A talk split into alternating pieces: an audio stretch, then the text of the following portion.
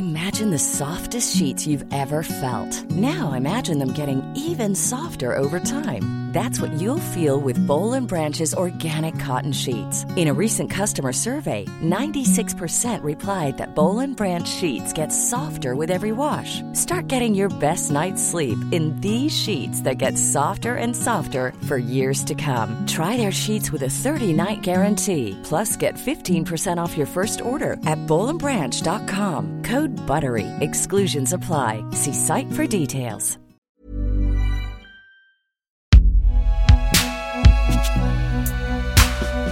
Rêvez pas, Binge Audio.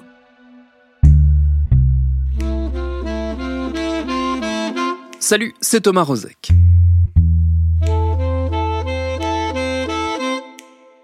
Pour la seconde partie de cette discussion avec Christian Ingrao, on opère à nouveau un détour par les années 80 et 90. On l'a dit dans l'épisode précédent, à l'époque, la fabrique de l'histoire connaît bien des mouvements, des mouvements en partie dus à un changement important, la chute du mur, la fin de l'URSS, qui permettent alors l'accès à des quantités très importantes d'archives, et notamment des archives de la Seconde Guerre mondiale. À 5h moins le quart ce matin, premier coup de pioche sur le mur de Berlin. Des dizaines d'Allemands, Est et Ouest, sont montés sur le monument historique. La zone interdite est aux mains de la jeunesse allemande.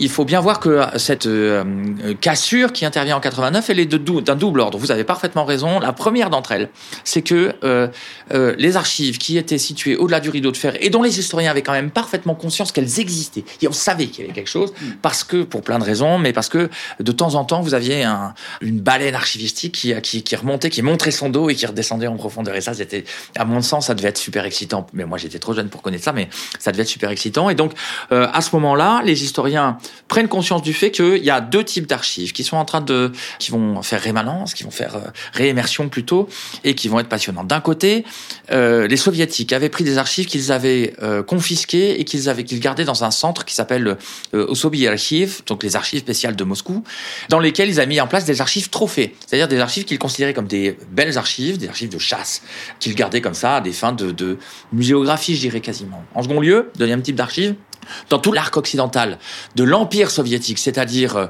euh, de euh, la ville de Poznań jusqu'à euh, la ville de Kharkov, hein, de l'ouest à l'est et du nord au sud de la ville de Reval jusqu'à Odessa, dans tout ce quadrilatère-là, dans toutes les villes de, principales, il y avait des archives allemandes qui documentaient la pratique quotidienne de l'occupation allemande et la façon dont s'agençaient à la fois les politiques économiques, les politiques de sécurité et bien sûr les politiques raciales.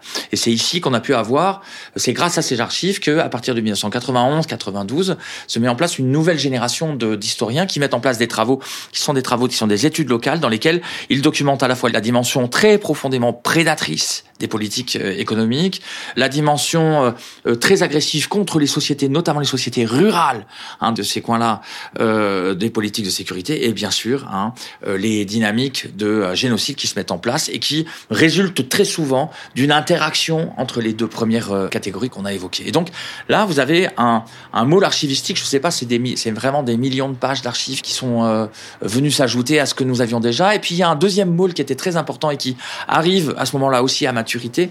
Ce sont les ensembles d'archives judiciaires qui sont produites à la fois euh, par la République fédérale allemande et dans le même temps aussi les organes de d'enquête et de sécurité est allemand mais est aussi est européen qui se sont occupés d'essayer de poursuivre les anciens nazis et les crimes qui ont été commis. Et on a là aussi, si, vous voulez, de, de des formes d'archives qui sont assez assez extraordinaires hein, et qui sont produites avec des gens qu'on amène dans des commissariats de police en les sortant le matin de chez eux et qui à qui on pose des questions et qui finissent par avouer des meurtres, etc., etc. Et ça c'est c'est des archives de la subjectivité et de la singularité qui viennent s'ajouter à ces archives étatiques et qui permettent de, de, de regarder vraiment autrement le génocide et, les politiques d'occupation.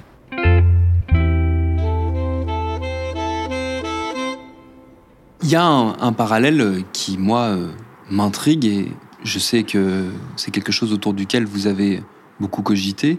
Euh, Les années 90, c'est une décennie de, violence aussi, de grande violence. Euh, il y a le conflit dans les Balkans, il y a le Rwanda, voilà, c'est le, grand retour de la violence et c'était justement la, preuve que l'histoire n'était pas terminée, euh, bien au contraire. Je me demande dans quelle mesure, quand on est justement historien de la violence et qu'on s'intéresse à euh, la pratique génocidaire, quasiment, comment l'actualité et ce type de résurgence ultra-violente dans notre vie a un impact? Alors c'est une question. Euh, je suis pas sûr qu'on puisse la poser comme ça. Il faudrait malgré tout peut-être la poser dans l'autre sens, c'est-à-dire que serions-nous devenus les historiens de la violence et du génocide que nous sommes désormais? Je parle de moi, mais je parle aussi de la génération des gens qui me précèdent, hein, Stéphane Audouin Rousseau, Henri Rousseau, Annette Becker, euh, euh, etc., etc. Et puis euh, les gens qui me suivent, hein, euh, Macha Serovic, Nicolas Patin, etc., etc. Et, Johan Chapoutot, bien sûr. Est-ce qu'on serait les historiens qu'on est si euh, on n'avait pas assisté complètement médusé et horrifié?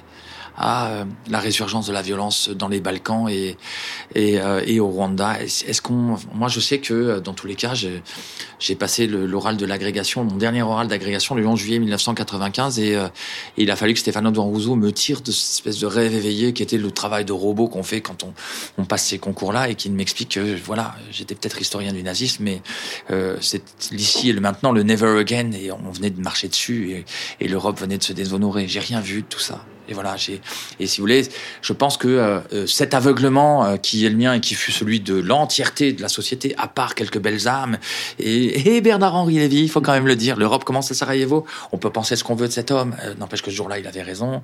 De cet aveuglement, on a appris au moins une chose, un, on peut pas faire ce métier-là pour empêcher le prochain génocide, c'est juste stupide de penser ça. Deux, il est clair que une grande partie des révoltes que je laisse silencieuses qui peuvent m'animer à l'heure actuelle sont liées à tout ça.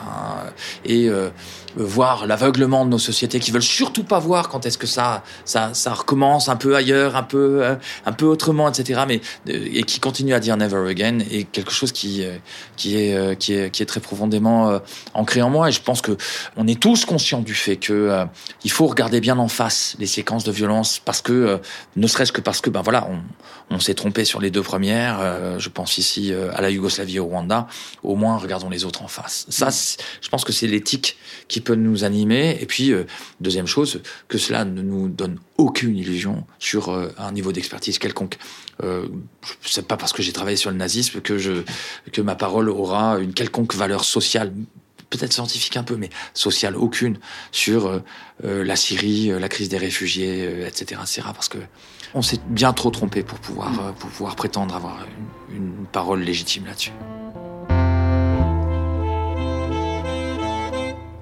Est-ce que ça illustre aussi euh, notre euh, incapacité euh, collective, pour le coup, à, percevoir l'histoire pour ce qu'elle est vraiment, c'est-à-dire comme un fil et pas une succession d'événements détachés les uns des autres? Et je pense notamment là-dessus au, travail qui a été celui des historiens de la Seconde Guerre mondiale, qui était de remettre cette catastrophe du nazisme dans la droite ligne de ce qu'avait été en fait la défaite de 14-18, euh, en fait toute l'histoire de l'Europe depuis euh, non pas 10 ans, mais bien 50, 60, 100 ans euh, au moment où ça arrive. Vous avez parfaitement raison de rappeler que l'opération fondamentale de l'historien, c'est de réinsérer dans la chaîne dans la chaîne événementielle.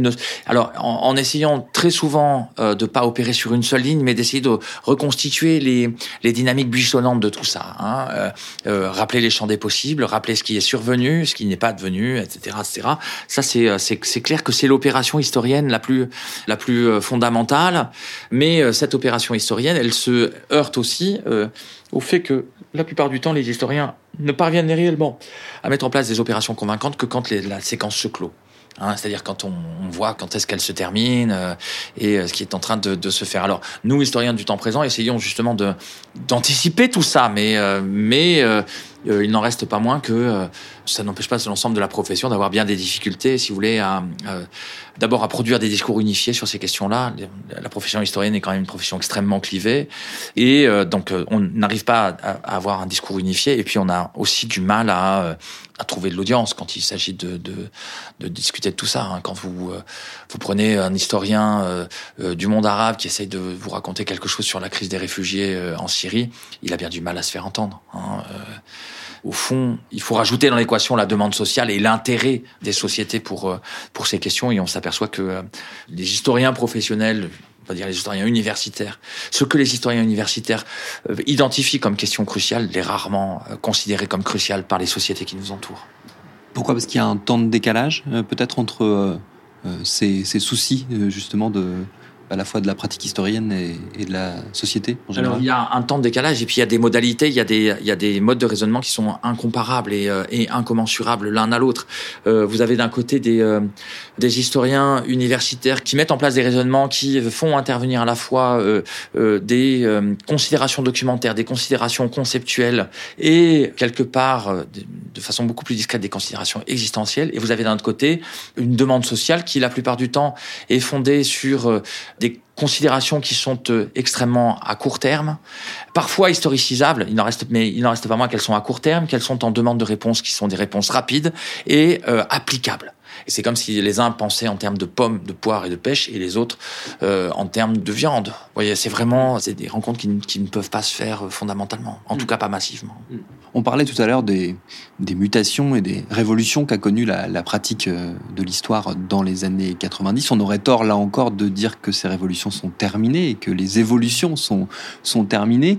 Euh, vous récemment, dans, dans Le Soleil Noir du paroxysme, vous proposez des voie d'exploration, une approche euh, expérimentale, je ne sais pas si le terme est, approprié, mais c'est comme ça que moi je l'ai perçu, une approche quasi expérimentale de l'histoire, notamment par la croisée avec d'autres pratiques. Je pense à euh, cette tentative autour de la physique quantique. Alors, ce serait bien d'expliquer peut-être un peu euh, quelle est cette tentative et qu'est-ce que vous, vous, vous, y avez trouvé? Alors, en ce qui concerne la physique quantique, tout ça part du constat quand même que nos démarches sont très incomplètes. Euh, elles sont très incomplètes parce que euh, je me suis aperçu au cours des trois enquêtes, et trois livres que j'ai que j'ai écrits, que euh, dans le premier des livres que j'ai écrit, qui est, qui est, un livre d'anthropologie historique de la lutte contre les partisans, je mettais en place des objets qui me permettaient pas d'avoir une appréhension unifiée de ce que c'était que les politiques de lutte contre les partisans. En effet, j'avais accès d'un côté à de la documentation étatique qui me montrait euh, le caractère extrêmement prédateur de ces politiques, hein, le caractère de rationalisation économique prédatrice, hein, avec euh, la mise en place de pratiques de pillage et de destruction, mais qui, au fur et à mesure de l'entrée de l'Allemagne en guerre totale, faisait que euh, il y avait un essor notamment du travail forcé qui était extrêmement important, avec seulement l'élimination des gens qui étaient inaptes au travail. Donc vous aviez d'un côté, si vous voulez, des politiques qui étaient certes absolument euh, effarantes hein, de violence et de euh, et de prédation, mais euh, qui apparaissaient sous le, sceau d'une rationalité, d'une grande violence, mais d'une rationalité quand même. Et puis d'un autre côté, j'avais ces documents dont je viens de vous parler tout à l'heure, hein, ces documents qui sont issus des archives judiciaires et dans lesquels se dégageait toute autre chose, qui était l'expérience des acteurs, qu'il s'agisse d'un côté de ceux qui opéraient la violence, mais de l'autre aussi des victimes. Et je m'apercevais là, si vous voulez, que j'avais euh, affaire à une chasse à l'homme, mais euh, à l'homme, à la femme et aux enfants qui était euh, d'une cruauté, d'une violence absolue, avec des enfants éclatés contre des murs, avec des, centaines et des centaines de villages qui connaissaient le sort d'Oradour, etc., etc. Et les deux ne se rencontraient pas, en fait. Hein. J'étais incapable de saisir la rationalité prédatrice dans les archives judiciaires et j'étais incapable de saisir le côté euh, nauséeux et la le, le maelstrom de violence qui était en train de se, de se jouer dans ces politiques prédatrices. Euh, dans la deuxième enquête, dans l'autre enquête, celle sur les intellectuels de, de la SS, je m'apercevais bien que, euh, comme je vous le disais, les outils de l'histoire sociale échouaient à rendre compte des, euh, des dynamiques qui se passaient dans euh, l'attractivité du nazisme, l'adhésion la, et puis ensuite le basculement dans la violence. Mais d'un autre côté, les outils que je mobilisais pour saisir ces, ces dynamiques-là ne me donnaient qu'une image très évanescente, en fait, des milieux sociaux, des réseaux, etc., etc.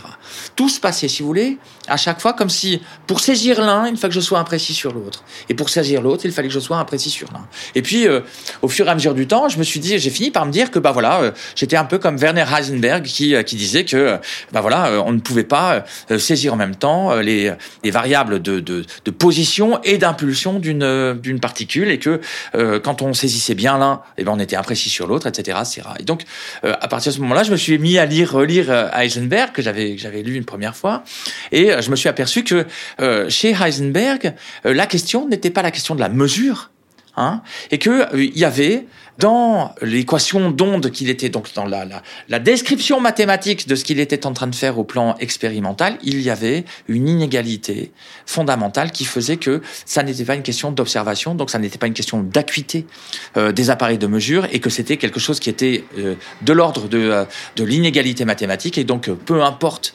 quel serait l'appareil de mesure, cette imprécision existerait toujours. Et donc je me suis mis à dire, eh ben peut-être que peu importe euh, mes archives, peu importe la qualité de mes archives, cette imprécision, elle existera toujours. Et c'est comme ça, si vous voulez, qu'est née cette démarche qui n'est pas une démarche de comparaison des champs, qui n'est pas une démarche de comparaison ni même des outils, mais de comparaison des positions heuristiques, des positions des deux chercheurs, quand ils cherchent et quand ils trouvent. Et j'ai commencé à mettre en place une enquête un peu plus systématique de tout ça, en euh, euh, travaillant d'abord, euh, en, donc en relisant les pères fondateurs de la, physique quantique, hein, donc Heisenberg, Schrödinger, Dirac, Einstein, Einstein, etc., etc., et en essayant à chaque fois, si vous voulez, de partir de ce de, de la position du physicien pour essayer de voir si j'avais un correspondant euh, dans la, la, position de l'historien qui me permettait de regarder autrement les problèmes que j'étais en train d'affronter. Et ce que ça m'a apporté, ben tout simplement, d'abord ça m'a apporté que euh, il y a des choses que euh,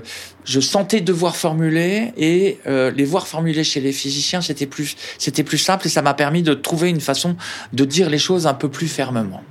Ça a assez peu bougé mes propres positions heuristiques mais ça m'a permis de dire des choses plus euh, plus oui, c'est ça plus fermement, euh, c'est-à-dire que chez Heisenberg, c'est non, jamais tu n'arriveras à regarder position et impulsion avec la même précision et là, je dis pas tout à fait jamais, mais je dis il est tout à fait probable que jamais nous n'arrivions à euh, saisir dans le même mouvement l'expérience de deux êtres ou de groupes sociaux. Il est parfaitement probable que jamais nous n'arrivions à euh, saisir à la fois ce qui est de l'ordre du réticulé social et ce qui est de l'ordre de euh, l'expérience des êtres et des groupes sociaux, qu'il est parfaitement probable que on n'arrive pas à saisir tout à fait de la même façon ce qui ressort du social, du collectif, euh, et du reproductible d'un côté et de l'autre de l'individuel et de la singularité. Je pense que euh, on a des mots ici qui sont pas saisissables euh, avec la même acuité et je pense qu'un jour on sera amené à dire jamais et que on, acceptera cette vérité des reins que Heisenberg a, a donnée pour son propre champ. Donc au total, si vous voulez, ce que ça m'a permis de faire, de travailler avec la physique quantique, c'est de borner un peu l'espérance historienne. De, il y a maintenant des choses que je, pense possibles et d'autres choses que je pense impossibles. Et euh, je pense que euh, au lieu d'être une opération un peu grognon, me disant non non on va pas arriver à faire ça à faire ci, et eh ben je pense que aller explorer les limites, aller euh, voir s'il n'y a pas, moyen de repousser ces, limites du possible et de l'impossible historien, ça serait pas un, un, futur désirable pour chacun d'entre nous. Voilà. Ce que ça sous-entend aussi tout ça, est ce que sous-entendait d'ailleurs ma question, c'est que ces évolutions, elles sont loin d'être terminées, et qu'au contraire, euh, plutôt que d'être à la fin de l'histoire, comme on nous l'a dit euh, en 89, euh, on n'en est qu'au début et qu'il y a encore une infinité de, de champs et de possibilités de, devant nous Moi, je, je, suis persuadé qu'on est au seuil d'une immense révolution scientifique en ce qui concerne les sciences humaines et sociales. Cette euh, révolution scientifique, euh, elle est liée, certes, peut-être dans une certaine mesure à euh, des avancées conceptuelles comme celles que j'ai essayé de proposer, mais d'abord et avant tout, elle est liée à deux choses. Un, les chercheurs en sciences humaines et sociales sont euh, au début d'un processus d'apprentissage, de traitement de données euh, d'une ampleur, d'une massivité et d'une complexité qui est euh, sans aucune mesure. Hein. Euh, on, on, sait, le big data est en train d'apparaître depuis une dizaine d'années. je pense qu'il va pas, il va falloir une vingtaine ou une trentaine d'années pour apprendre à mettre en place les applications, notamment statistiques, mathématiques et visuelles pour pour traiter ces données. Mais on va pouvoir faire des choses qui sont, qui pour l'instant sont inouïes au sens où on ne les a jamais vues. En second lieu, et ça j'en suis persuadé aussi, nous sommes euh, à la veille d'une seconde révolution dans le, les manières de représenter et de transmettre et de médiatiser l'histoire. Cette révolution, elle va être langagière on le voit bien avec euh, un tout petit exemple, l'écriture inclusive. Tout le monde est en train de hurler là-dessus. Mais en fait, c'est un truc que depuis 40 ans, les poètes commencent, ont commencé à codifier, hein, à subvertir le genre, etc. Et un jour, cet encodage, on va l'avoir à notre disposition en histoire et ça donnera des textes, euh, des textes un peu, euh, un peu bizarres. Moi, j'ai essayé dans le dernier livre d'en mettre un petit peu en place. Vous avez peut-être remarqué, il y a des, notions qui sont, qui sont accolées avec des slash. Il y a des, des mots qui sont barrés pour essayer de montrer comment est-ce qu'on peut représenter ce concept physique, à savoir une superposition d'états, comment est-ce qu'on peut le, mettre en place, hein, dire une chose et son contraire dans le même syntagme. Donc il y a cette euh, première révolution-là qui est, euh, qui me semble-t-il, est en, place. Elle est silencieuse, elle est presque invisible, mais à mon avis, elle est en train de se mettre en place. Et puis, en second lieu, il y a évidemment cette révolution des médias qui est en train de se mettre en place. Euh, YouTube, Twitch, toutes ces nouvelles plateformes qui constituent une vraie révolution dans la façon de diffuser l'histoire. Et donc oui, en effet, il y a vraiment quelque chose qui est en train de se passer et, et je pense qu'on n'a vraiment encore rien vu, quoi.